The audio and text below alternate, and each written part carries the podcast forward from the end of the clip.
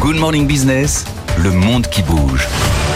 Alors Ben Aouda, en Chine, un des hôpitaux pédiatriques qui sont pris d'assaut et beaucoup de parents désemparés, des écoles qui ont été contraintes de fermer et puis surtout l'Organisation euh, mondiale de la santé qui a exprimé ses préoccupations à Pékin sur une augmentation euh, de cas de maladies euh, respiratoires. Vous pouvez nous faire un petit état des lieux, enfin surtout nous rassurer Oui, alors le, réseau de surveillance des, des maladies infectieuses, réseau mondial, PROMED, a émis une alerte avant-hier quant à une multiplication de cas de pneumopathie pédiatrique dans le nord de la Chine dont les médecins ne parvenaient pas à déterminer exactement la cause.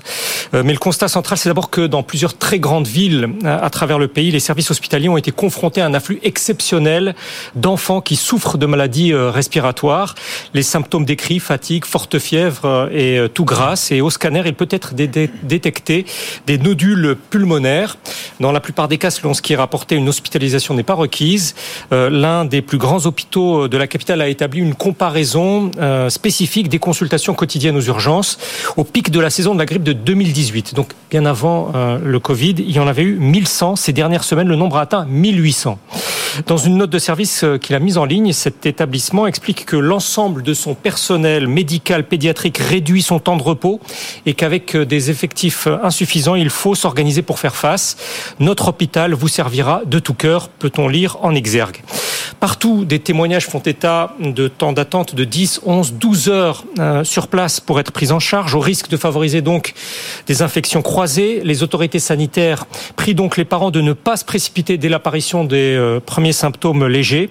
Il y a quelques heures à la télévision d'État, on a pu ainsi voir une explication détaillée permettant de déterminer dans quelles euh, circonstances des soins immédiats sont requis.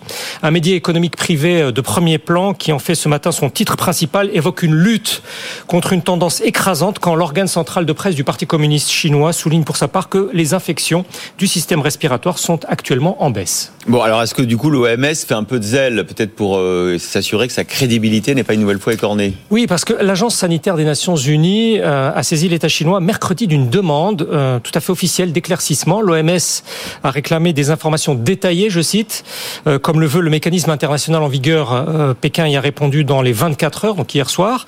Euh, par ce canal, les services chinois assurent n'avoir euh, détecté aucun pathogène inhabituel ou nouveau.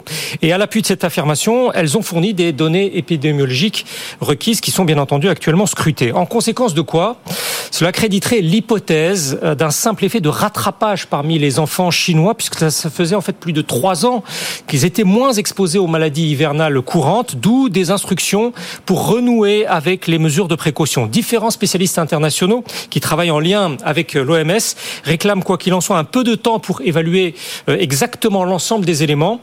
L'un d'eux au Royaume-Uni, euh, juste avant que n'arrive cette réponse chinoise, a déclaré ne pas vouloir appuyer sur le bouton de panique pandémique, mais il a ajouté qu'il se montrerait très attentif à l'évaluation par l'Agence des Nations Unies à la suite des précisions fournies par Pékin. Parce qu'un autre enjeu tout à fait majeur, c'est de rétablir une confiance extrêmement mise à mal par la pandémie de Covid-19. En septembre dernier, le directeur général de l'Organisation internationale a de nouveau vivement encouragé la Chine à livrer davantage d'informations à ce sujet.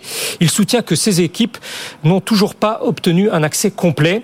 Donc avec ces derniers événements, l'OMS peut ainsi estimer rejouer toute sa crédibilité politique et en tant qu'institution commune.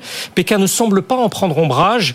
Jusqu'ici, d'après ce que nous avons pu euh, relever, euh, aucun porte-parole officiel, aucun média euh, d'État ne prétend qu'il y ait une intention extérieure de nuire à l'image de la Chine. À surveiller quand même. Merci beaucoup, Benaoud.